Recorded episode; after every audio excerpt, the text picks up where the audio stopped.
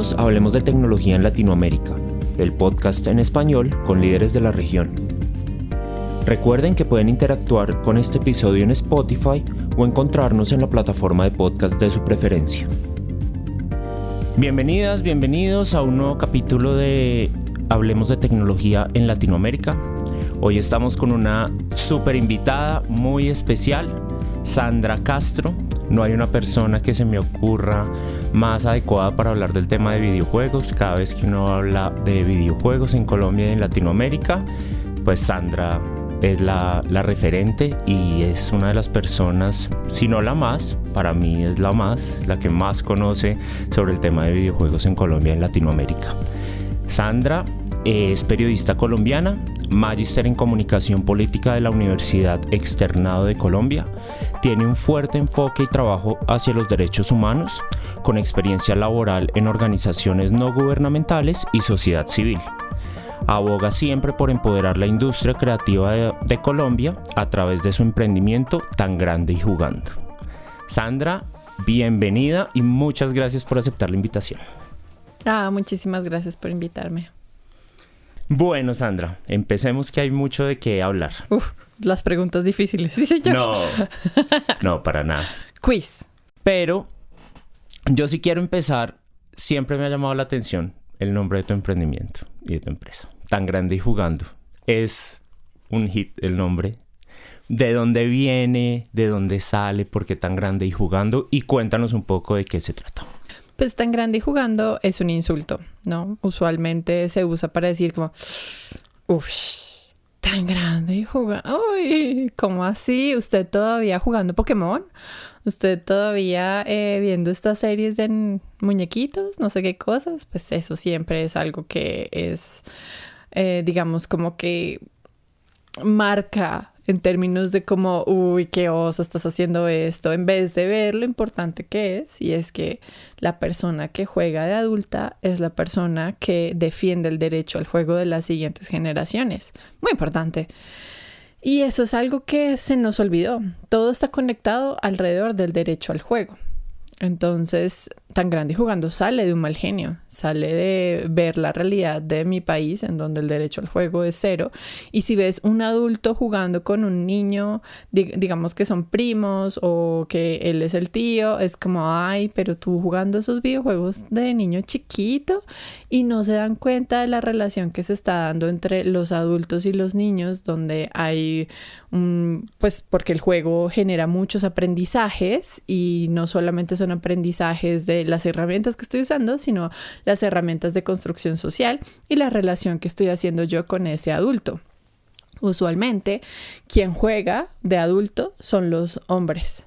Eh, y las mujeres muy poco. Y eso tiene que ver también con el derecho al juego de ellas cuando eran infantes. Y pues la verdad es que yo fui muy privilegiada. Yo tenía, uff, no sé, todavía juego con mi mamá. Mi mamá ya es una señora que va a cumplir 60 años y juega conmigo. Y eso es algo que no le pasa, eso no es, no es un privilegio para todos. Entonces, em, pues cuando yo me enfrenté a este momento, tuve que dar un paso hacia atrás porque primero me dio ira, como, ¿por qué estás criticando a este adulto que está jugando? Y me tocó darme un paso hacia atrás y entender de dónde venían mis privilegios porque yo sí veía que eso era muy importante hacer, porque me parecía que debía hacerse. Y mm, pues digamos como que el tiempo ha avanzado y he entendido muchísimo que para que existan más desarrolladores de videojuegos dentro de nuestra industria, tiene que defenderse ese derecho al juego para tener ese ciclo completo. Tú ves, por ejemplo, en, sobre todo en los hombres, que a los 12 años ya dicen como, yo voy a ser viejo, no sé qué voy a hacer en mi vida, no sé qué, en dónde voy a, pero yo quiero hacer videojuegos, ¿no? O sea, eso es lo que me llama, lo que me mueve, lo que quiero hacer con mi vida. Pero cuando tú hablas con estas mujeres que hacen parte de la industria y les preguntas en qué momento dijiste cómo voy a ser parte de esto, fue como, la verdad es que estaba en el último semestre de la universidad, uno de mis compañeros me dijo, vamos a hacer videojuegos, hágale. Y empecé a experimentar. O al contrario, ya, este, ya era una profesional, me contactó un estudio de videojuegos porque vio mi portafolio y les gustó muchísimo y me arrastraron a este mundo y empecé a ser parte de la industria de desarrollo de videojuegos. Vamos a eso. Entonces, bueno, dos preguntas de esto que, que nos contaste. Quiero empezar por cómo una periodista colombiana y magister en comunicación pública termina en la industria de videojuegos. Ya, ya nos contaste, digamos, has tenido la fortuna de jugar, incluso juegas con tu mamá. Y cuando dices juego con mi mamá, ¿son videojuegos o en general, digamos, en, en, global, digamos, juegan, no sé, otro tipo de juegos? ¿O te refieres a videojuegos? ¿Y cómo llegas a la industria de videojuegos? Cuando hablo de jugar con mi mamá, es jugar con absolutamente todo. Ella es una muy buena jugadora de Tetris. Todavía me da muenda. O sea, es una cuando yo era chiquita, mi mamá me decomisaba. En teoría me decomisaba porque yo nunca me portaba mal, sino que simplemente ella, como, ¡ja! ¡Mata!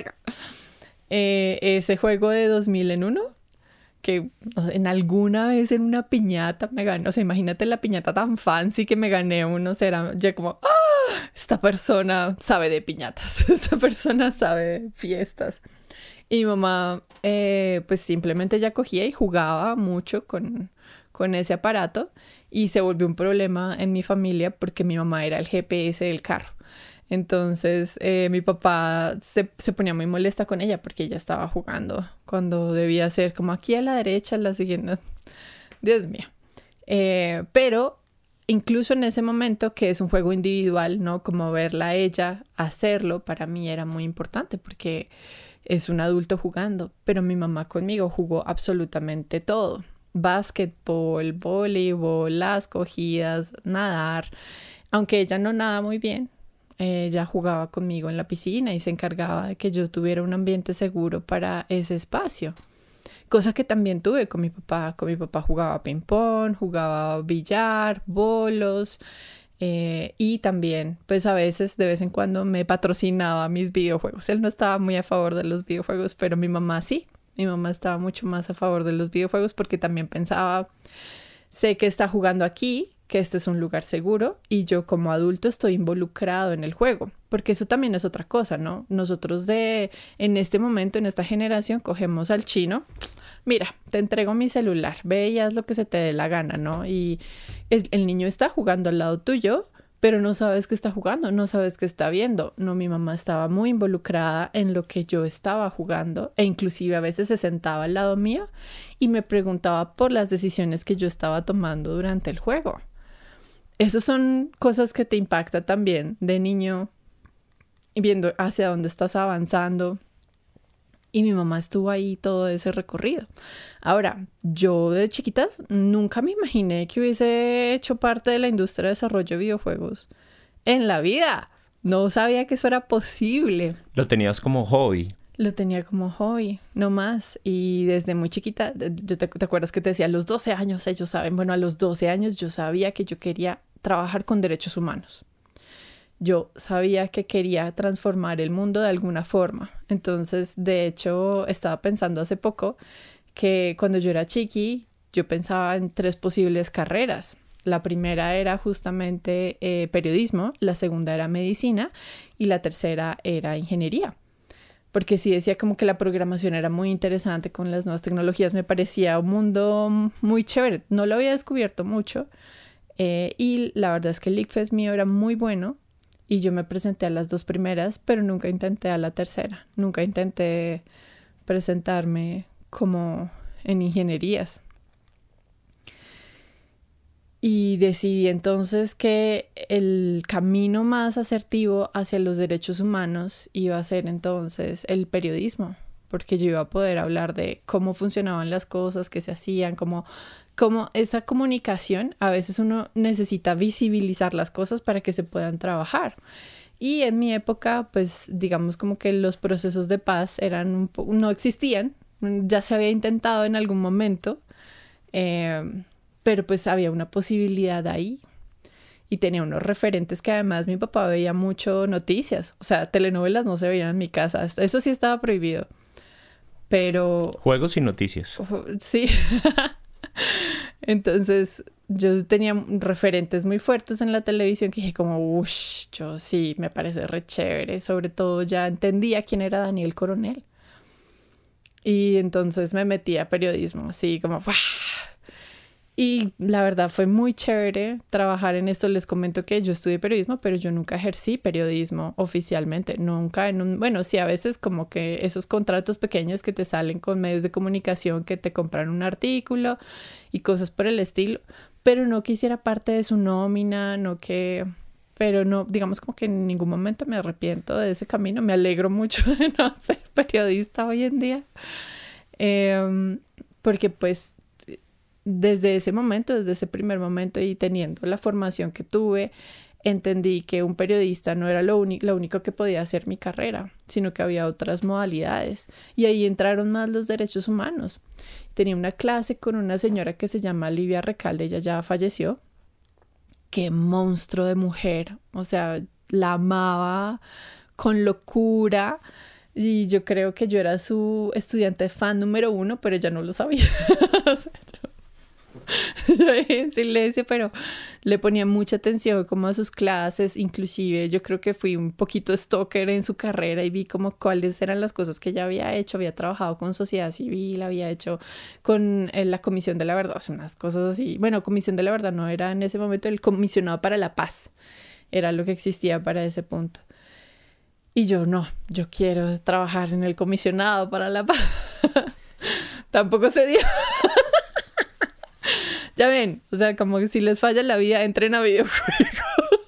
Pero entonces ahí, eso es lo que, lo que me llama la atención, porque ahorita, ahorita lo decías, y cuando uno habla con las personas, digamos que están en tecnología o están en videojuegos, tú me corriges, pero yo creo que el gran porcentaje, un porcentaje muy alto, es como me gusta el desarrollo, me gustaba la programación, yo hacía como mis juegos, digamos, chiquito, empezaba ahí como en la casa a programar y eso fue lo que me llamó la atención.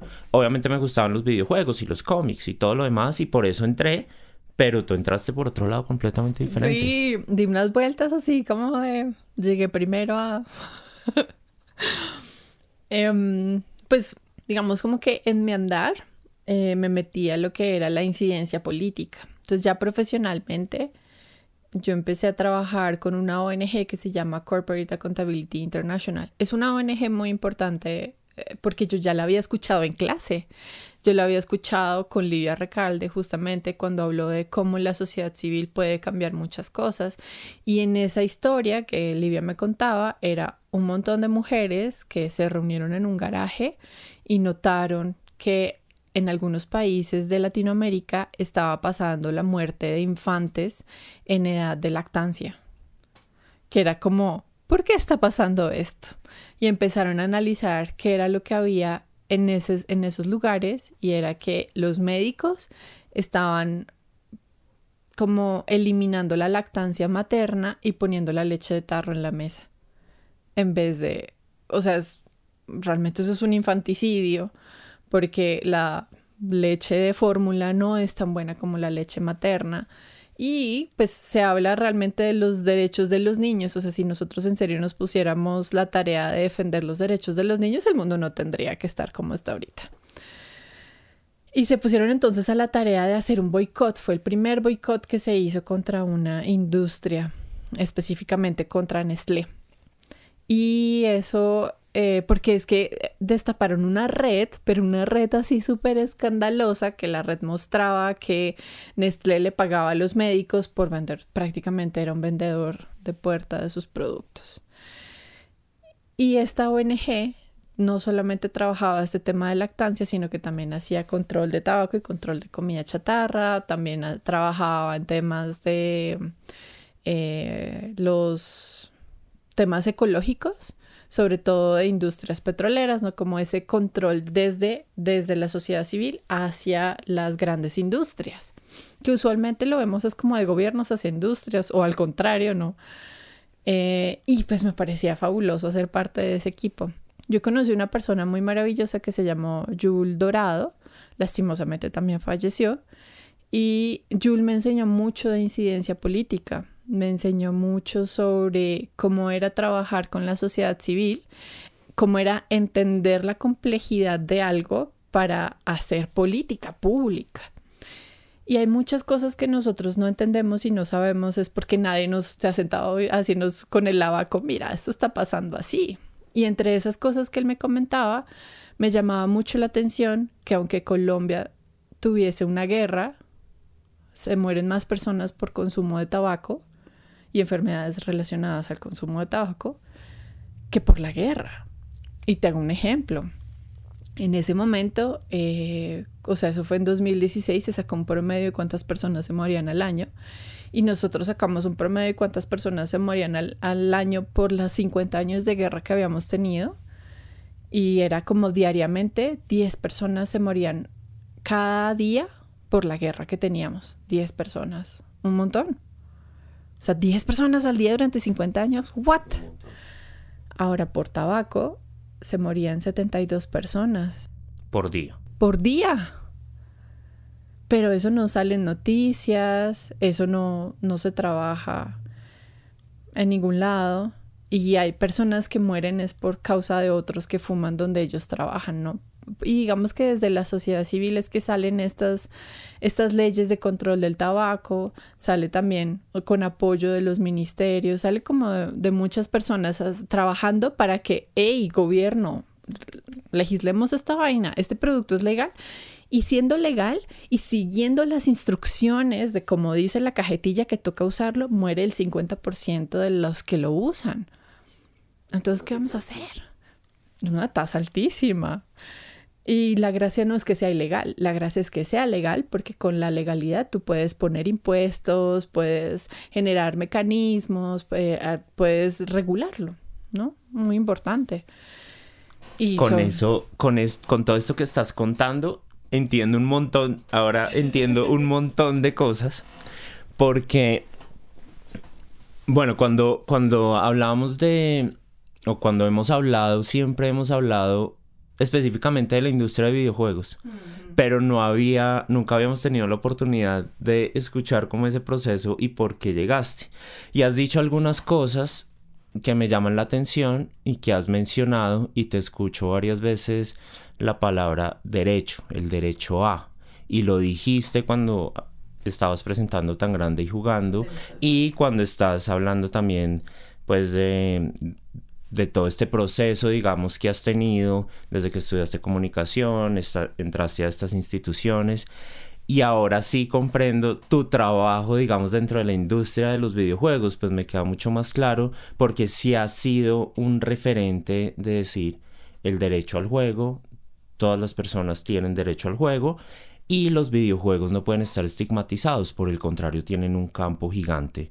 Y apoyemos el derecho al juego de todas las personas, no solo de los niños y las niñas, sino también de los grandes y pues de todas las personas que quieran jugar. Sobre todo es que si tengo esos adultos jugando, voy a proteger el derecho de esos niños. O sea, eso es un círculo vicioso que, que debe como ay, sí, protegerse. ¿Y cómo ves ¿Cómo está la industria de videojuegos? Bueno, en este podcast tratamos como de extenderlo un poco a Latinoamérica, pero... Y sé que tienes como varias información. Pero ¿cómo está la industria de videojuegos en, en Colombia y en Latinoamérica? ¿Cuál es tu perspectiva general? Hay varias personas, hay más hay más personas jugando. Escuchaba ahorita una, una cifra la semana pasada era como, voy a decir 400 millones de personas, pero creo que estoy muy por debajo porque 400 millones creo que tiene Fortnite, si no estoy mal, algo así. O sea, creo que es muchísima más gente la que está jugando. Pero ¿cómo está la industria en general? Bueno, nosotros somos unos ávidos consumidores en general. Entonces, por ejemplo, Colombia es cuarto en el consumo de videojuegos después de Argentina, México y Brasil. Creo que el orden va a México, Brasil, Argentina, después Colombia. Somos el 34 del mundo en consumo de videojuegos, pero la realidad es que en estos países nadie sabe que se hacen videojuegos en su propio país, ¿no? Eso es lo realmente triste.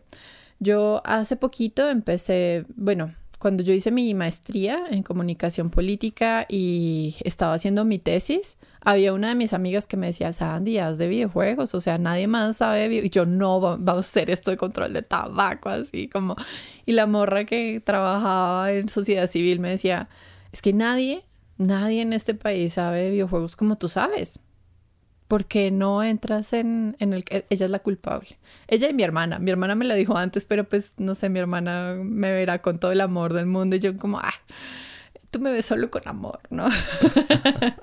no le paré bolas. Em, pero pues después de eso empecé a hacer mi tesis e investigar más de la industria de desarrollo de videojuegos y también conocer la de Latinoamérica.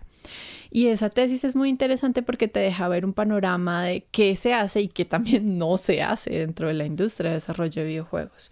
Los gobiernos en general desconocen enteramente la industria local de desarrollo de videojuegos. Desconocen que en otros países ya se hayan hecho eh, cosas mucho más avanzadas. Entonces, por ejemplo, México em, marcó un nuevo etiquetado para los videojuegos que se venden en México. Y además es un etiquetado que nadie entiende, A, B, S, F, F. Mientras que el etiquetado que ya existe te dice como más 18. Eso te iba a preguntar, cuando, cuando dices etiquetado, ¿te refieres como a la restricción que hay del videojuego? Sí. Esas restricciones se pasan por una organización internacional que te dice como, ah, bueno, este va como por este lado. Inclusive tú como desarrollador puedes aclarar ese estilo de cosas y el publisher te va a decir como, eh, no, súbale cinco años más a esa vaina. Eso es algo que, digamos, como que la industria se ha regulado a sí misma. Pero pues es una política que es como, oh, sí, estamos reconociendo que aquí hay videojuegos. Y no es que estén reconociendo que hay videojuegos, es que hay consumo de videojuegos y hay que fomentar es el desarrollo de videojuegos y eso es una política que tiene que hacerse en general con todos los actores que existen en este lugar. ¿Qué actores son?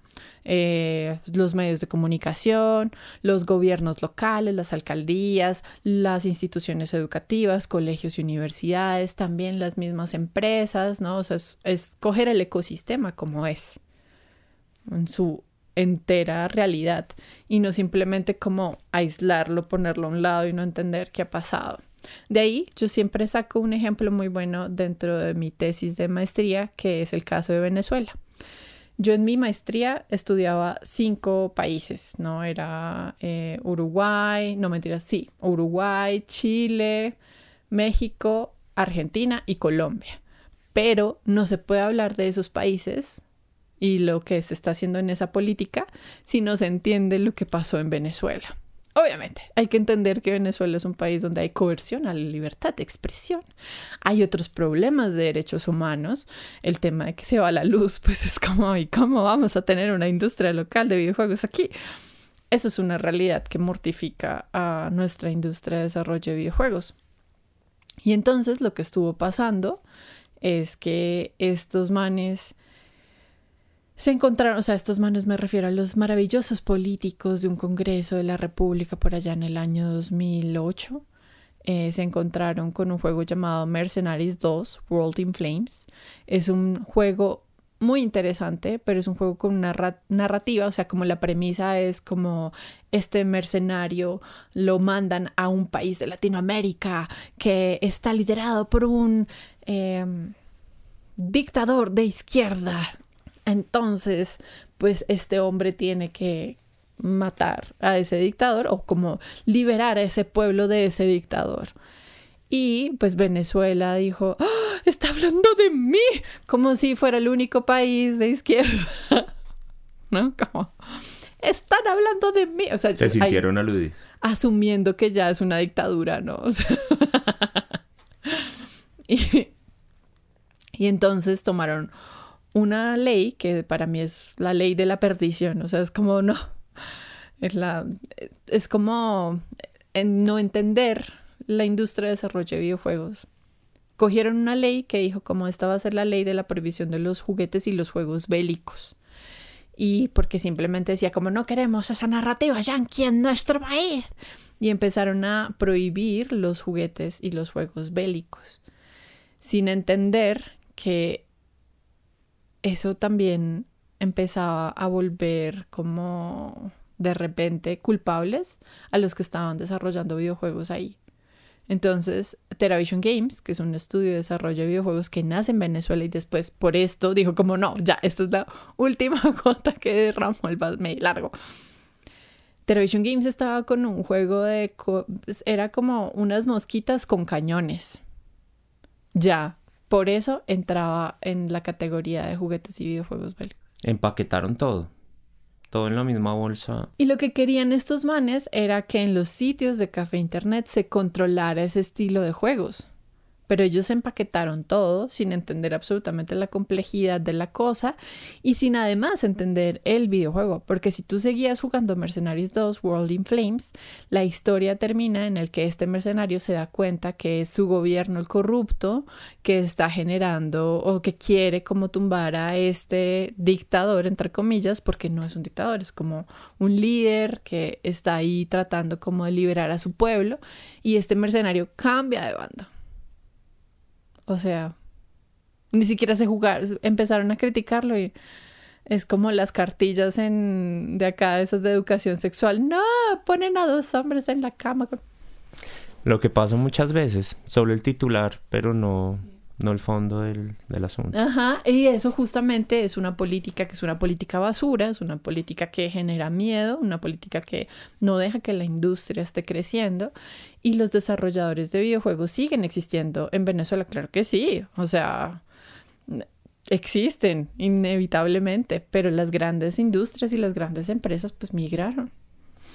Y con eso no quiero dejar de lado esto, esto que mencionabas de pues de los diferentes países de Latinoamérica, pero puntualmente con este ejemplo que estás dando, yo sí creo que todos nos hemos visto cercanos a que nuestros papás, un tío, alguien digamos cercano diga, no es que por jugar videojuegos son súper violentos, eso no lo deberían tener los niños, eso no deberían tener acceso. Ahorita digamos lo que está pasando en Estados Unidos también, que los videojuegos supuestamente están impulsando todo el, todo el tema de, de violencia. Pero los videojuegos van mucho más allá. O sea, los videojuegos cuentan una historia que podría ser muy diversa, de múltiples temas. Eh, pero tú cómo ves? ¿Qué opinas sobre esto? Pues es muy interesante que tratemos ese tema aquí en este podcast porque le tengo el mejor ejemplo de todos, Japón. Japón es un país donde el consumo de videojuegos es prácticamente de todos. Hay una palabra para las personas que pierden el tiempo mucho en esos hobbies que no producen nada y se les llama otakus. Ah y aquí en nuestro país le conocemos a los otakus así como, ah, soy ñoño, sí soy, ¿no? Y, de, hecho de, ese lado es que sale tan grande jugando, que te pongas la camisa y como, sí, soy grande y sigo jugando. De ese estilo, es como salir del closet. Japón tiene uno de los índices más bajos de asesinatos en comparación con lo que está pasando en Estados Unidos, por supuesto, y es porque tienen un control muy alto de las armas.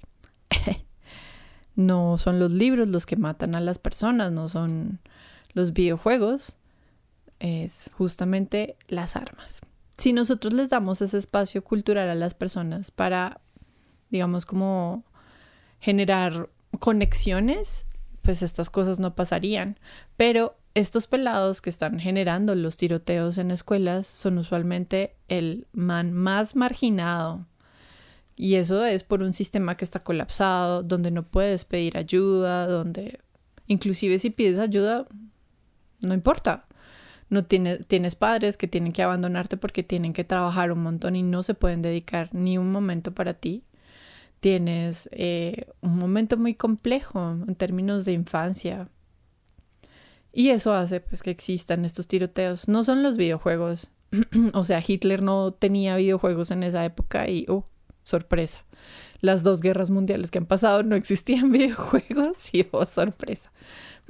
Ahora, eso no significa que sean inocuos y que no, no haya que tomarlos en serio.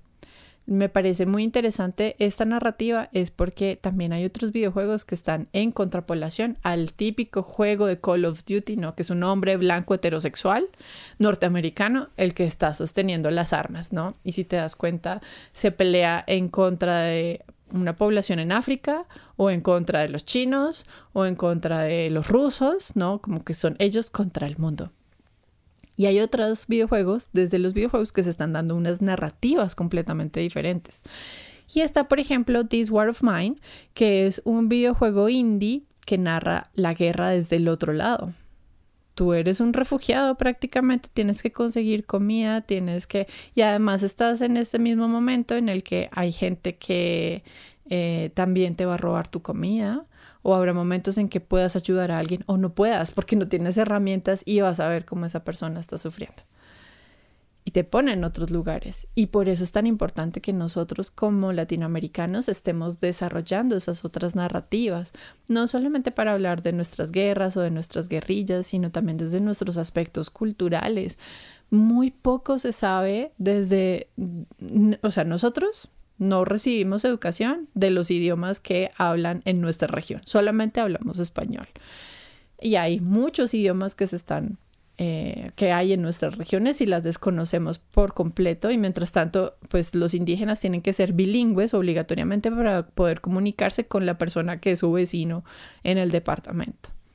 Y tienen unos saberes y tecnologías que nosotros ni conocemos y tenemos que aprovechar esas tecnologías, masificarlas. O sea, es como cuando tú ves una de las, de las obras más grandes de los incas, es prácticamente un barbecho, me parece que se le llama. Y es que es cultivar por terrazas. Y claro, esas terrazas hace que tú tengas un diferente clima entonces puedes producir distintas cosas dentro de esa misma terraza, pero además hace que se aproveche mejor el riego y que no haya desperdicio de agua. Y pues adicionalmente se cambian los cultivos constantemente, entonces no hay un monocultivo dañando el suelo, sino que hay otros que entonces se genera. Eh, y esas cosas uno las aprende por accidente en el colegio, pero por accidente, no fue como y por sí, y, no siempre. O sea, deberíamos aprenderlo mucho más. Pero que sabemos nosotros historia europea toda, entera, ¿no? Y cuando hablamos entonces de la conquista, bueno, ya digamos como que de cierta forma se ha establecido unos parámetros un poco más interesantes, críticos al respecto. Pero como, ay, no, qué romántica la... No, eso fue muy sangriento para las dos partes. Y pues de ahí tenemos también que trabajar una historia y una narrativa de, dónde venimos, cuál es nuestra identidad como latinoamericanos. Nuestra identidad es enteramente despojada y somos, la verdad es que para mí somos la mejor población del mundo porque tenemos una biodiversidad increíble. Estamos además ubicados en una de las mejores regiones más ricas del mundo y pues tenemos la posibilidad genética de sobrevivir cualquier enfermedad, porque hay una, de verdad, hay una diversidad genética muy grande en nuestro lugar, pero pues no, no, reconocemos el valor que tenemos y, es, y estamos buscando más el bebé de ojos azules, rubio, y no la, nuestra, nuestro propio valor como ciudadanos del mundo. Y una, una identidad, digamos, regional y una identidad, digamos, latinoamericana y una identidad, digamos, desde los diferentes países, que con esto que estás contando y, y cuando uno habla, digamos, con personas que están muy cercanas a los videojuegos y que siguen y que están jugando videojuegos, que desarrollan videojuegos, ese es un camino muy amplio y es, un, es, una, es una muy buena plataforma y es un muy buen medio para precisamente enseñar sobre estos temas. Yo digo que los videojuegos son el santo grial de la comunicación. No existe nada mejor que comunique como un videojuego. Usualmente la pelea es, ¿qué es mejor? ¿El libro o la película? ¿No? Es como... Y entonces imaginemos un iceberg. La punta del iceberg es la película, ¿no? Y entonces uno siempre se queja como, no desarrollaron este personaje, no. Entonces digamos, esto es Harry Potter, ¿no? Entonces, oh, Hagrid se comunicaba diferente. O hubo otras escenas antes de que Harry eh, conociera a Hagrid, ¿no? De ese estilo de, de narrativas, tú puedes quejarte sobre la película ves el libro y dices, no, esto es una experiencia increíble. El libro es todo lo que está debajo del agua, el iceberg que está escondido. y dices, no, esto es increíble, no, como el desarrollo de esos personajes, como era Hermione en el libro versus como es en la película, pero un videojuego es el iceberg completo. Inclusivemente podría ser toda esa parte del océano completa, porque no solamente estás, ah, digamos, como que interactuando en ese mismo mundo, sino que además te vuelves tú ese personaje. Y por eso escuchamos a alguien decir, ah, me mataron. ¿A ti? ¿Te mataron a ti? Tú, eh, tú, o sea, te falta un dedo, estás mal, ¿qué pasó? ¿Cómo te mataron? Yo te estoy viendo aquí, ¿qué pasa? No, pero se volvió una extensión de ti. Y ya por eso es que dentro de ese videojuego tú ya no estás leyendo sobre las aventuras de Harry Potter, viendo sobre Harry Potter, tú te vuelves Harry Potter estás viviendo. Tú eres ese personaje, ya es una extensión de tu otro yo dentro de ese videojuego. Y eso no te lo va a dar nadie más. No hay nada más inmersivo que un videojuego. Inclusive siendo como eh, en bajos recursos, ¿no? O sea, y no tiene que ser un mundo abierto para que tú digas, ese no soy yo. O sea, tú te vuelves ese personaje y por eso te estás, estás saltando como Mario Bros. Yo soy, vean, yo soy muy buena hablando de desarrollo de videojuegos, pero yo soy una gamer re mala. Por eso mi, mi, podcast nunca fue sobre yo jugando, o sea, fail total, sino era más eh, yo hablando sobre la industria de desarrollo de videojuegos, ni siquiera yo, era otros hablando sobre la industria de desarrollo de videojuegos a, a través de las preguntas que yo realizaba y generaba. Y pues hablando, o sea, les dice, les dice ese paréntesis para decirles, pues, o sea, imagínense que en Mario Bros, mi enemigo número uno no son los honguitos, no es Bowser, no, no, no, no, no, mi enemigo número uno son los huecos. Los huecos. Sí, que uno se cae cada rato. Ajá, yo, uh, lo voy a saltar, tú, directo al hueco, ¡no! Ese es mi enemigo número uno. Si el mundo es así como entero y no hay posibilidad de morir cayéndose, te juro que yo paso ese nivel. Pero si hay un hueco, es como, no. Y pues, en ese momento digo, me morí. No, pero yo me morí. No, sigo estando aquí jugando. Y eso es algo que te dan los videojuegos que no te lo da la vida real. Y es que te dice, no, como, try again. Game over, try again. Y bueno, algún día en mis planes malvados, que yo creo que eso se hará cuando ya no exista en este mundo, eh, esto será realmente aplicado dentro de la educación. Y es que un videojuego es un aprendizaje progresivo de herramientas. En cambio, como es en el colegio, como es en la universidad, ah, fallaste este primer examen, este primer examen de tres que son en el semestre, paila tienes que recuperar ese y además te voy a enseñar el siguiente, ¿no? No te da tiempo para devolverte y seguir avanzando a tu propio ritmo, no te da tiempo para volverlo a aprender, sino está hecho para que tú falles. De una u otra forma no te va a dar el tiempo para que tú te recuperes y, y puedas seguir avanzando en un momento o en otro. Con esto que, que estás diciendo, el porcentaje grande de personas creo que respondería a la pregunta, ¿usted cree que los videojuegos son solo entretenimiento? Responderían que sí. Pero ahorita creo que ha cambiado un poco y creo que la pandemia, la virtualidad, digamos, empezó a cambiar un poco ese chip y a entender un poco como, bueno, los entornos virtuales, los videojuegos, sirven para algo más que entretenimiento. Mm. Ya dijiste, todos tenemos derecho a jugar y el juego es indispensable. Pero, ¿para qué más sirven los videojuegos? Por ejemplo, yo, yo tengo entendido, tú has asesorado videojuegos y desarrollos de videojuegos y me pareció muy chévere algo que dijiste ahorita. No se tienen que ver así, pues las últimas gráficas tampoco, porque hay videojuegos que esa estética simplemente no les va o ya sea por algo de recursos, pero hay videojuegos, por ejemplo, en pixeles o en, pixel art que son maravillosos y tienen también un, objetivo, hay algunos, digamos, educativos. ¿Cómo es este panorama? Bueno, como los videojuegos son, ah, antes que nada, más bien agregarles, a mí me parece lo más divertido la Organización Mundial de la Salud poniendo la categoría de los videojuegos primero como adicción y después durante pandemia diciendo como saben que les recomendamos jugar videojuegos. Pensándolo bien. Por su salud mental, sí, vaya a jugar videojuegos. Eh, es un gran avance en ese momento para nosotros como industria porque claro, te pone a, entender la complejidad de un videojuego, la complejidad que un videojuego no es solamente un desarrollo de software, un videojuego es arte, los videojuegos son una expresión. Y le agregaría además una expresión eh, de lo que sería la traducción original de la palabra manga. Seguramente han conocido, o si no, bueno, un manga son los cómics tradicionales japoneses, pero manga quiere decir es que son dibujos irresponsables. Dibujos irresponsables no quiere decir como que uno pueda decir cualquier babosada, sino que lo que tú pienses de la obra que yo hice es tu responsabilidad.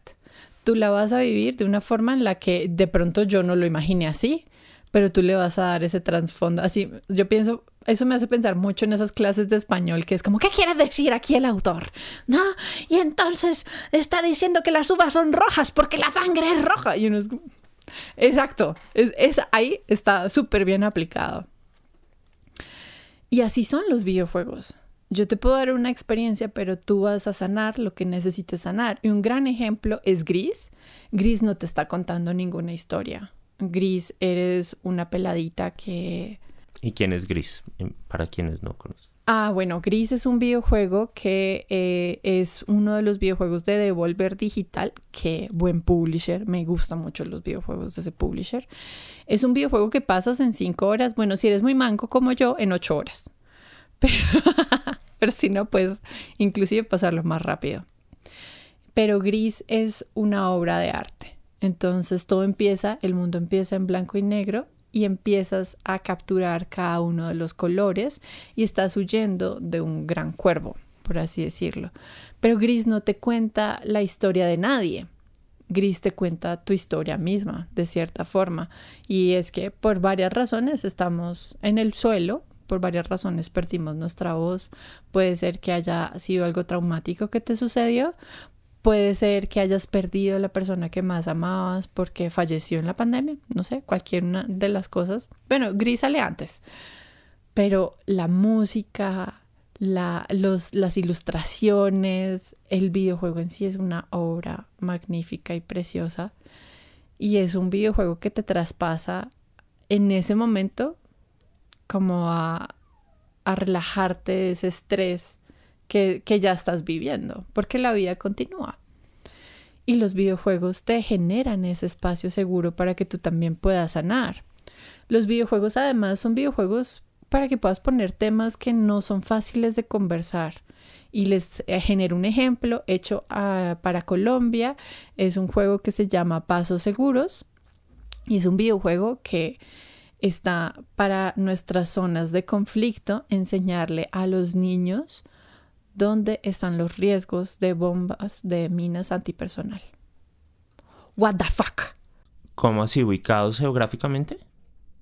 Sí, están en los pueblos de Colombia donde hay eh, pues disidencias de las FARC o donde hubiese zonas de distensión y le enseña a los niños dónde usualmente se encuentran ese estilo de bombas y cómo evitarlos o huir del lugar o no llegar hasta ese lugar qué loco, es un videojuego para decir como por aquí no camines. Y en México se está haciendo un videojuego que ahorita tiene un premio de Unity, que es un videojuego llamado Patito, para prevenir a los niños en casos de abuso sexual. Hay que reconocer, o sea, a nosotros nos encanta el caso de Uribe Noguera, ¿no? Porque es así como este monstruo que secuestra niñas y no sé qué, pero la realidad es que el violador está en casa.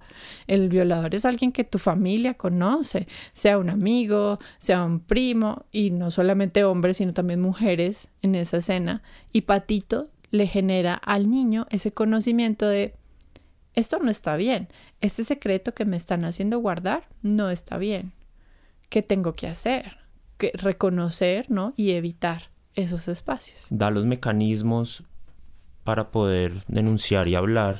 Más o menos, porque tú puedes denunciar y hablar, pero pues si nadie te cree, pues pero por lo menos tú como niño puedes decir como, uh, esto no está bien. Y a los adultos jugar este estilo de cosas también es sensibilizarlos sobre esto está pasando en casa, yo debo tomar acciones. Y hay una cosa con, con esto que, que estás contando, hay una cosa que a mí me llama mucho la atención de los videojuegos y es la comunidad alrededor de los videojuegos.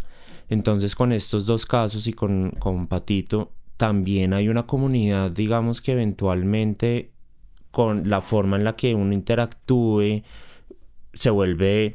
Yo hace, hace unos años escuchaba como los videojuegos van a ser las redes sociales del futuro, porque ahí es donde se van a conectar las personas. Y hay algunos videojuegos que entiendo que son así, son entornos donde uno se encuentra y más allá de ir a jugar uno podría decir, listo, yo voy a hacer un juego, voy a cumplir unos objetivos, pero también me voy a encontrar con las personas y voy a hablar con las personas y voy a generar una comunidad alrededor de eso. ¿Cómo es la comunidad de videojuegos? Es muy variada, entonces puedes encontrar espacios donde son muy competitivos y por ende son súper asesinos, o sea, no es nada agradable.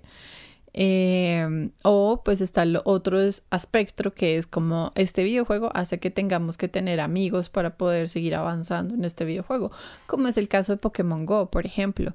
Y en todo lado vas a encontrar, es como el hincha del fútbol, ¿no? Como, ah, qué chévere ir con mis amigos, pero pues después en el Transmilenio, como, uy, yo no conozco a esa misma gente que es de mi mismo equipo y no sé qué cosas. Entonces hay diferentes opciones. Lo curioso es que algunos videojuegos se restringen un poquito con el, digamos como que con el interés de proteger a menores de edad, que me parece todavía muy importante y que existen esas reglamentaciones. Sobre todo Nintendo lo hace. Obviamente, a Nintendo le pasó primero un para entender como, ah, esto no se puede así, ¿cómo vamos a hacer para... ¿Y cuál fue el escándalo? Eh, los pedófilos estaban buscando a través de videojuegos de notitas eh, contactar a niños específicamente. Entonces era como estamos acercando de forma muy peligrosa a las personas.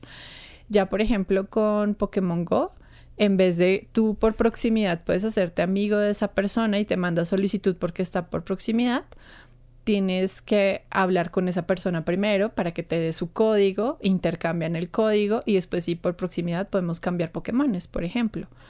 O tener torneos en la misma ubicación geográfica eh, específica. Eso son casos específicos. Sí, lastimosamente, digamos, pues para que se den esas restricciones o esa reglamentación, pues tiene que haber sus, tiene que haber que suceder algo, digamos, que detone eso. Digamos que es como parte, parte del, proceso. Y nadie se salva. Por ejemplo, eh, hay juegos en donde originalmente pues están pensados para niños y tienen su networking de niños Em, pero pues suceden cosas un poco desagradables, como en 2018 me parece, una peladita denunció que su muñequita de Roblox había sido abusada por un tercero en un escenario donde se supone que es un escenario seguro. Y es un videojuego, si me va a entender, pero su muñeca, su muñeca está siendo... Eh, y obviamente es un videojuego, no hay, no hay genitales en el lugar, pero las acciones que se estaban haciendo alrededor de su muñeca era como si fuese su propio cuerpo, porque es una extensión de ti también. Entonces, pues hay de todo en estos espacios. Eh, ¿Qué veo yo como en términos de comunidad? La gente está creciendo alrededor de estos espacios y está abriendo posibilidades muy grandes, pero si nosotros como adultos no nos hacemos cargo de nuestros niños, mm, caemos en la misma, o sea, como en darle el celular y haz lo que se te dé la gana. En este caso, la mamá estaba al lado de la nena cuando eso estaba pasando y fue como, baby, vete acá, o sea, y ella entonces se dedicó a denunciar lo que estaba sucediendo con, con el personaje, el avatar de su hija. Y para, para dar un contexto, eso me pasó, digamos, con, con mi esposa. Estábamos en un, en un entorno virtual de, de Meta. Eh, pues con gafas de realidad virtual. Íbamos para un concierto, yo me puse las gafas, ella se puso las gafas, digamos que nos desconectamos, estábamos en la misma casa, pero cada uno, digamos, en su entorno virtual. Y de pronto ella dice como, pero ¿por qué me está tomando fotos? ¿Qué le pasa? ella con las gafas puestas, y yo, ¿qué pasó? Pues había alguien que la estaba siguiendo durante todo el tiempo, se le iba detrás y a tomarle, tomarle, tomarle, tomarle fotos. El, la, la mente y la cabeza no en ese momento están tan inmersos en el entorno que no piensan simplemente me quito las gafas y ya, sino que realmente es una cosa y está pasando. Mm. Entonces, o sea, te está pasando a ti, me refiero como te está pasando a ti. Es tu extensión. Exacto. Entérame, qué molesto. Sí. Y esto para, para dar un contexto también de, porque sé que hay personas que dicen como, ay, pero pues, o sea, está, pasando en un videojuego, o sea, no está pasando nada, pero realmente sí está pasando. Sí, es tu cuerpo, es una extensión de ti, es... Uf, es duro, es rudo, es, y es molesto también, porque ¿qué puedes hacer ahí, no? Ahora, ¿qué posibilidades hay de todo? A mí me gustaría que eh, la realidad como mixta empezara a tomar más eh, posibilidades. Pero no estilo así como Black Mirror, que es como... Que siempre es la referencia hacia donde vamos, pero no. Sí, es porque, bueno, eso me parece interesante porque si ya, si Black Mirror pone esos casos que no han pasado todavía, pero ya te los está poniendo, me parece interesante como para decir, uh, bueno, para allá no vamos, ¿no? Y, y así es como funciona finalmente las narrativas en nuestros avances tecnológicos. Pero como se pueden dar cuenta con las inteligencias artificiales, no tuvimos nuestra lección con Terminator, entonces pues ahí vamos, no siempre escuchamos. Totalmente. Pero te iba, te iba a preguntar bueno, antes de meternos en inteligencia artificial, que creo que obviamente está muy vinculado y sobre todo la inteligencia artificial generativa al tema de, videojuegos, yo sí quiero preguntarte, ¿se cree que para entrar al entorno de videojuegos tienes que ser desarrollador? O sea, que es como el camino, digamos, más directo. O si no sabes desarrollar, pues porque vas a entrar a, a videojuegos. ¿Cuáles, qué áreas cómo se puede ingresar, las personas que estén escuchando, cómo pueden ingresar a, esta industria, que voy a decir un cliché, pero me parece importante y es es una industria más grande que el cine y la música. Sí somos, sí somos. Bueno, hola, mucho gusto, ¿cómo están? Soy Sandra Castro Pinzón, yo soy máster en comunicación política y periodista, entonces imagínense, ya hago parte de la industria de desarrollo de videojuegos, em, pero nuestra industria necesita muchos saberes. Yo les voy a dar el ejemplo más extremo que tengo y es que no sé si conocen a Assassin's Creed 2. Bueno, una arquitecta es una arquitecta histórica de la Universidad de los Andes que se llama María Elvira algo, nunca me acuerdo, es parte de ese equipo, una arquitecta histórica. Y después, mucho tiempo después, no, saltemos casi que al 2019, cuando sucede el incendio de la catedral de Notre Dame, ¿de dónde es que sacan el molde para rehacerla? de Assassin's Creed. Entonces, Assassin's Creed Unity se volvió el la base para reconstruir una catedral. Y eso solamente te está hablando desde un perfil, desde un arquitecto dentro, ni siquiera es un game designer, sino Los mejores level designers, que es una clase de game designer, son arquitectos. Definitivamente, porque conocen la complejidad de los espacios y pues usan ese conocimiento para ponerlo en un videojuego, en un espacio virtual de realidad. Otros casos, bueno, siempre que estamos haciendo juegos de medicina, pues usamos igual como en la televisión o las telenovelas, ¿no? O sea, piensen en CSI Las Vegas. Pues quien escribe ese guion, claro, sabrá de narrativas y tales, pero habrá tenido que consultar, o sea, tendrá un consultor al que se le paga, que es un consultor de ciencias forenses, y se le dirá como, mira, este es el proceso A, B y C, y eso es lo que uno siempre tiene que retratar dentro de la escena del crimen, así recogen las pistas. Pero después, como cómo es la defensa legal de esta cosa. Uy, eh, de ese ejemplo tengo un ejemplo de Colombia. Yo trabajé cuando estaba todavía en la universidad para RCN. Y teníamos, nuestro trabajo era como revisión de los guiones para ver si existía una estructura clara. Éramos como un grupo de control. Y era bien interesante ese grupo de control.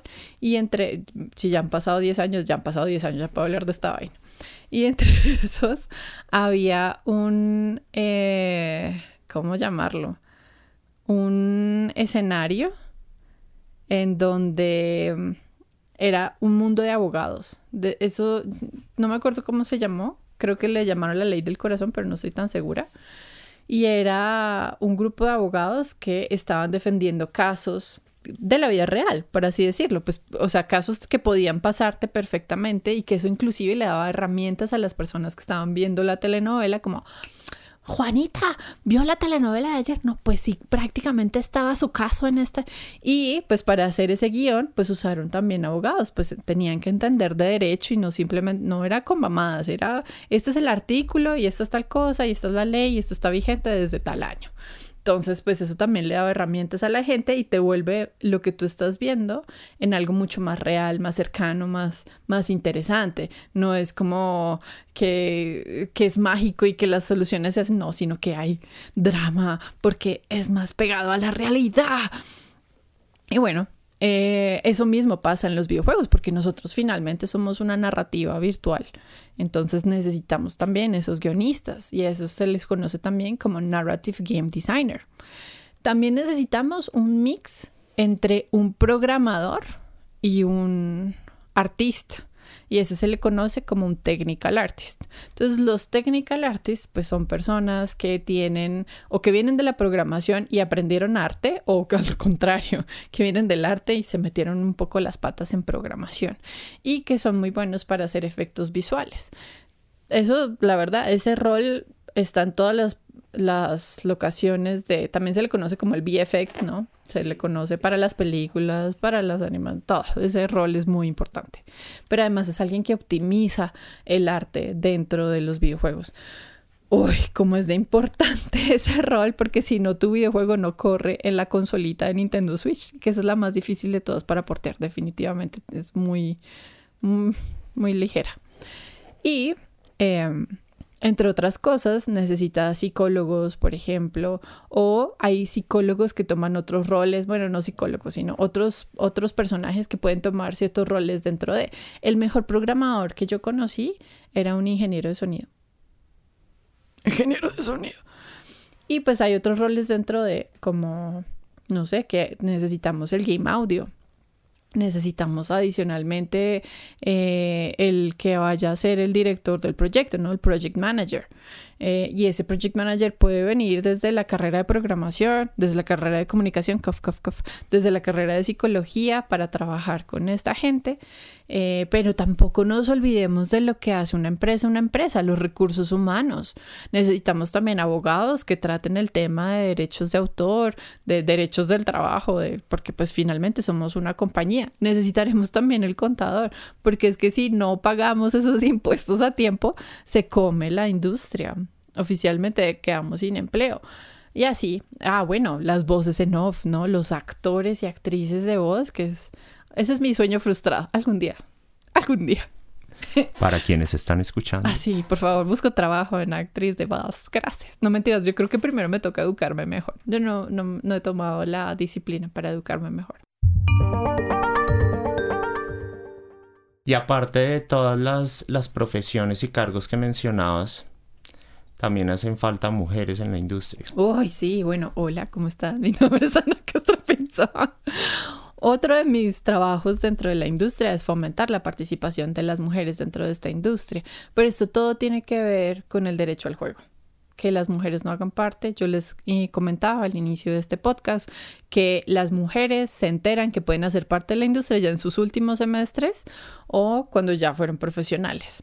Y eso tiene que ver también con el derecho al juego. ¿Cómo son los juegos de las mujeres usualmente? Son trabajos. Son que tenemos que jugar a la casita, al médico, al veterinario, que soy la arqueóloga. Eso es el estilo de trabajos o de juegos para las niñas, ¿no? En cambio, los niños es como, mira, un sable de luz, haz lo que quieras, ¿no? no es... Mm, es menos restrictivo, se ensucia más, nos importa menos, o sea, inclusive es como, ah, sí está descalzo y mugriento. Y la verdad es que ensuciarse es lo más científico que uno puede hacer en esta vida. Uno necesita ensuciarse para aprender. Y pues eso no lo hacemos con las niñas. Yo pongo este ejemplo muy a menudo y es... Sí, la, la Barbie...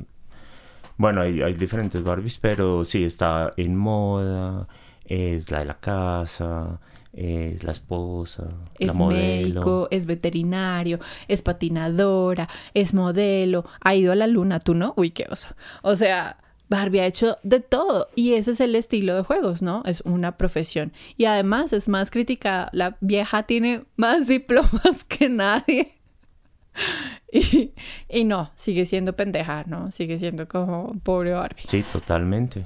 ¿Y cómo es la, o cuál es la profesión de Max Steel? No sé cuál es la profesión de Max. Steel. Como salvar el mundo, ¿no? O sea, como... El superhéroe. Ah, ah.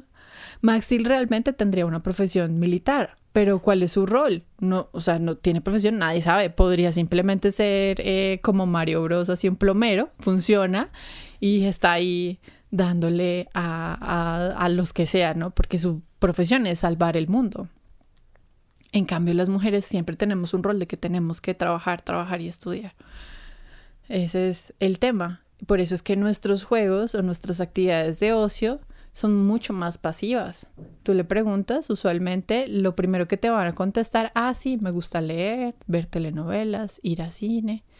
Aunque la, la nena esté haciendo bicicross todos los fines de semana, se le olvida. Sé que hago en mi tiempo libre, mi tiempo libre es ir a ver películas.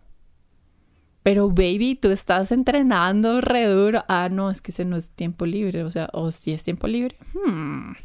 En cambio, tú le preguntas a un hombre y te va a decir un poco más actividades más activas. Oh, sí, yo estoy haciendo este deporte. Yo estoy generando eh, espacios de videojuegos con mis amigos en estos momentos.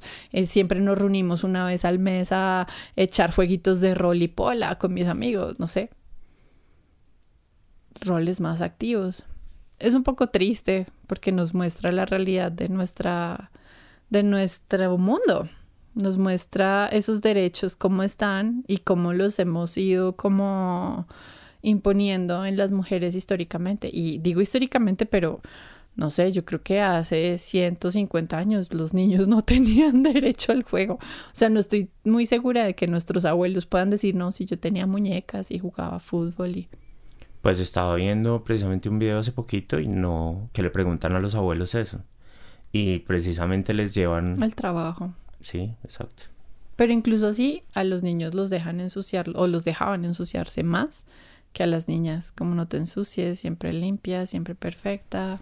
¿Y crees que esto en Latinoamérica ha venido cambiando? Muy poquito. Definitivamente nos toca ver nuestros privilegios. Entonces, si tú eres como yo, que estudió en un colegio super puppy fashion, posiblemente sí. Y mi mamá trabajando y todo, y aún así me sacaba tiempo para jugar conmigo. Eso es interesante, importante. En cambio, pues eh, yo estando en este mismo país, veo chicas como no, pues yo ni muñecas tenía. O sea, a mí me dieron la cocinita y después la cocinita fue que a los siete años yo ya tenía que tener labores reales dentro de la cocina. Y a mi hermano, que tiene la misma edad que yo, al chino nunca tuvo que hacer nada. Él sí se puede ir a jugar fútbol. Y así hay un montón de historias. Sí, pues entonces tenemos que ver nuestros privilegios, tenemos que ver en dónde estamos parados, ¿no? Y también como quién está defendiendo nuestro derecho al juego. Si son papás modernos, pues estarán defendiendo más el derecho al juego. Puede que puede que de pronto no tengan el tiempo, pero sí se asegurarán como mi hijo está en escuela de fútbol. O sea, ¿cuántos niños tienen ese entrenamiento después de mi mamá a todo lo que hago? Yo creo que era para tenerme ocupada. Métase a básquet, métase a en sus, ah, quiere eh, tenis para este año, pues ella podía darse ese lujo de comprarme mis, mis primeros guayos, mis únicos guayos porque ya no me creció el pie después de eso. Entonces, en, sí, esto sucede en Latinoamérica, esto pasa constantemente y también dentro de la infancia nosotros le estamos dando más labores y tareas a las niñas chiquitas que a los niños. Ojalá pues esto cambiara, ¿no? Si en verdad nosotros pudiéramos dar una mirada hacia atrás y decir, bueno, vamos a poner en regla los derechos de los niños, que los, los derechos de los niños son fundamentales, están encima de todos. pero en verdad están encima de todos. Si realmente se cumplen o están en papel. Ajá, están en papel, en este momento están en papel. Pero pues la gracia es llegar a ese punto, donde sí podamos darle ese beneficio a nuestros infantes. Pues y ese es parte de todo el trabajo que tú estás realizando y por eso es tan importante y por eso quería hablar contigo. Y no me puedo ir sin la última pregunta. Que lo tocaste ahorita, pero ¿cómo ves el tema de inteligencia artificial generativa en videojuegos? ¿Por qué te lo pregunto? Porque ahorita eh, con todo el tema de tecnología y de creación de contenido y todo, esto, dicen como, ah, no, ahorita en los videojuegos con inteligencia artificial yo voy a poder ser quien sea y ya cualquier persona va a poder generar entonces los entornos en tiempo real y los personajes, desconociendo un poco el proceso, digamos, de desarrollo y creación y todo lo que implica generar un videojuego. Pero tú, ¿cómo ves?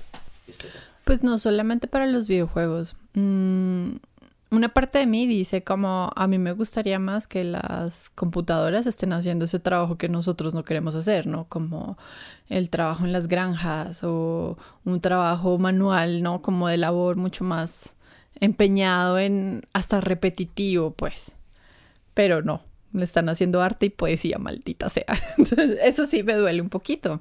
Sin embargo, me parece una posibilidad bien interesante y al mismo tiempo me preocupa. Yo como desarrolladora de videojuegos puedo decir en este momento que un videojuego que tuviera inteligencia artificial y que te permitiera crear un mundo así sería, sería como crear Sword Art of Line, que es online, perdón, que es pues tener un videojuego único, una experiencia única para cada persona y que no existiera una forma de que se pueda repetir gracias a las inteligencias. Eh, pero pues para que eso llegue hasta allá, toca educarlas y para eso pues necesitas los artistas que te estén haciendo por lo menos los primeros cinco modelos básicos con los que vas a enseñar a la inteligencia artificial y que después ella genere otras, ¿no? De ese mismo estilo. Me preocupa un poco porque yo siento que los cargos junior no van a ser más educados. O sea, crecer va a ser mucho más difícil dentro de nuestras industrias, mientras que un cargo senior puede mantenerse muchísimo más. Puede crecer mucho más y puede hacer esta experiencia que les comento de como un Sword of Art online, que eso es un manga, un anime muy bueno. Hay que verlo, hay que verlo. Eh, y pues para todos esos espacios necesitamos como generar este, no sé, está como volverlo a pensar, porque también se están generando cosas muy pailas y ahí es donde hace falta la reglamentación. Esa reglamentación de cómo es que ahora puedes hacer eh, fotografías pornográficas con solamente el rostro de alguien. Y ahí entonces podemos hablar de la pornografía infantil, que también sería como... Sí, es una, acá lo, lo, hemos hablado, em, y es un espacio gris demasiado amplio que un poco lo que mencionabas también en el caso de, de, de, los videojuegos y lo que le sucedió a Nintendo es hasta que no pase algo, la reglamentación siempre viene después y está pues mucho más lenta y hasta que no pase algo no se enfocan en eso específico para reglamentarlo. Y creo que estamos en esa, en esa zona, digamos, de investigación, desarrollo, eh, donde el desarrollo va muy rápido, pero la reglamentación se queda un poco colgada. Pero yo también creo que tiene que haber reglamentación, tiene que ser controlado, puede generar cosas maravillosas, como también pues cosas no tan chéveres pero pues depende también de la sociedad y de las personas que lo utilicen. Y es bien interesante porque no solamente aplica para videojuegos, sino para otros aspectos. Entonces, por ejemplo, ahorita un abogado ganó un caso usando ChatGPT, pero ganó mal el caso porque usó eh, los casos que estaban ahí puestos dentro de ChatGPT no existían. O sea, empezó a escribir fantasía y mentiras dentro de. Y eso es bien interesante porque te muestra el límite de lo que puede ser. O sea, yo sí creo que uno debería entrenar a su propia inteligencia artificial. Obviamente creo que tampoco es bueno que uno solo lo haga porque entonces te genera un bias único y no vas a crecer nada más desde ahí. Eh, que es lo que, por eso es que hay que tener eh, diversidad en los libros dentro de las aulas, porque si solamente se da con lo que tú estás haciendo constantemente cada día y no tienes la oportunidad de leer algo nuevo, pues no vas a aprender nada nuevo. No te vas a quedar con que tu ranchito es la parte más maravillosa del mundo y no existe nada mejor. Em, pero es bien interesante en términos de estamos con una herramienta que sí puede transformar nuestras vidas en un futuro, inclusive también para los videojuegos, generando, o sea, lo que les digo, un Sword Art Online, uy, qué chimba, nuevo, único, generativo, así, que además ni siquiera es, como, yo no pensaría como en cinco artes, sino como en 500 artes, y que cada vez se siga actualizando constantemente para dar múltiples posibilidades y pues eso significa que siempre da eh, arte y trabajo para las personas que iniciaron este proyecto, pero eso no significa que vaya a abrir más campos en ese espacio, que eso es lo realmente triste. Uf, me preocupa, es bien complejo, Dios mío. Todavía no lo he solucionado en mi cabeza, pero sigo pensando en lo interesante que son estas herramientas.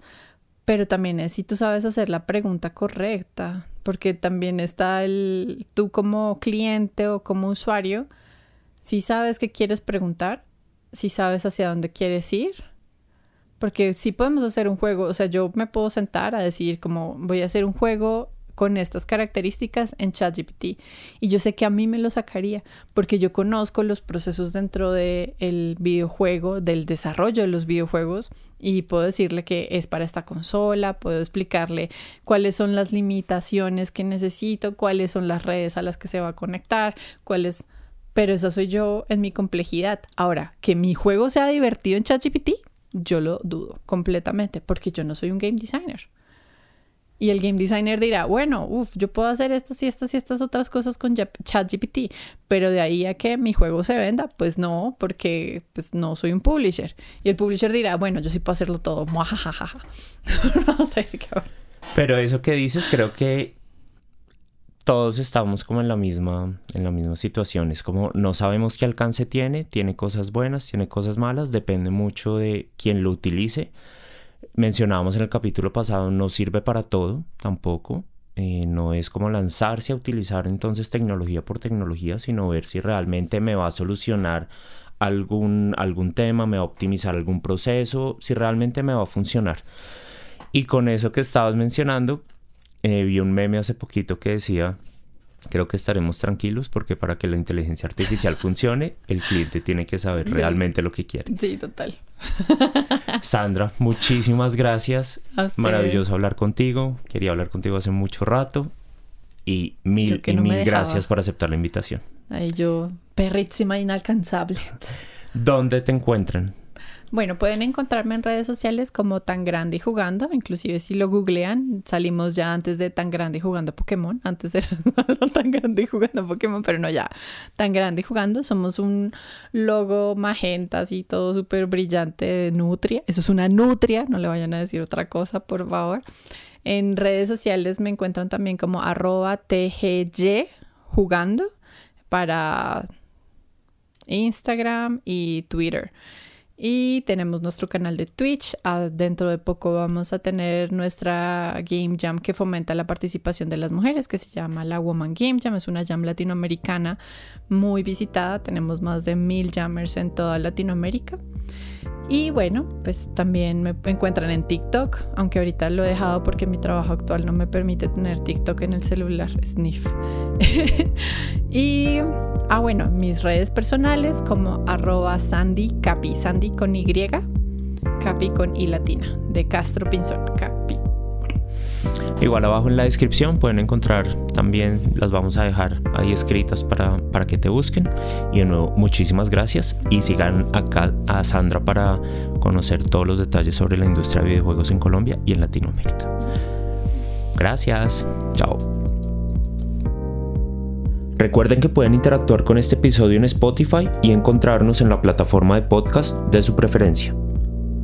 Hablemos de tecnología en Latinoamérica es un podcast de Arcadia Sonora y Aroa Studio. Gracias por escuchar, mi nombre es Juan Manuel Escobar y nos encontramos en el próximo capítulo.